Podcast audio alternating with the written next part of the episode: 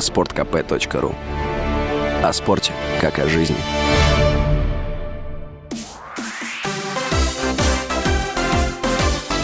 Новости спорта. Третья ракетка мира Даниил Медведев впервые стал полуфиналистом турнира серии «Мастерс» в Риме с призовым фондом более 7,5 миллиона евро. В четвертьфинале россиянин победил немца Яника Ганфмана, занимающего 101 место в мировом рейтинге со счетом 6-2-6-2. Немец в 1-8 финала ранее обыграл Андрея Рублева. Медведев в четвертый раз выступает в Риме. В предыдущие годы он вылетал в первом же матче. Чемпион турнира в Риме получит тысячу рейтинговых очков и более 1 миллиона евро призовых.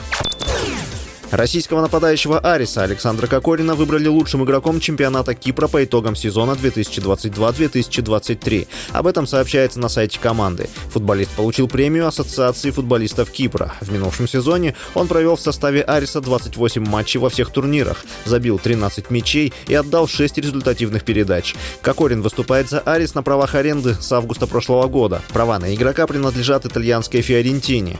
Форвард также известен по выступлениям в составе «Зенита», «Спартака» «Спартака», московского «Динамо» и сборную России. Самые высокооплачиваемые спортсмены мира по версии Forbes установили новый рекорд. 50 атлетов заработали за последний год почти 3,5 миллиарда долларов. Это на 16% больше по сравнению с прошлым годом, который был рекордным. В список попали представители 8 видов спорта из 15 стран.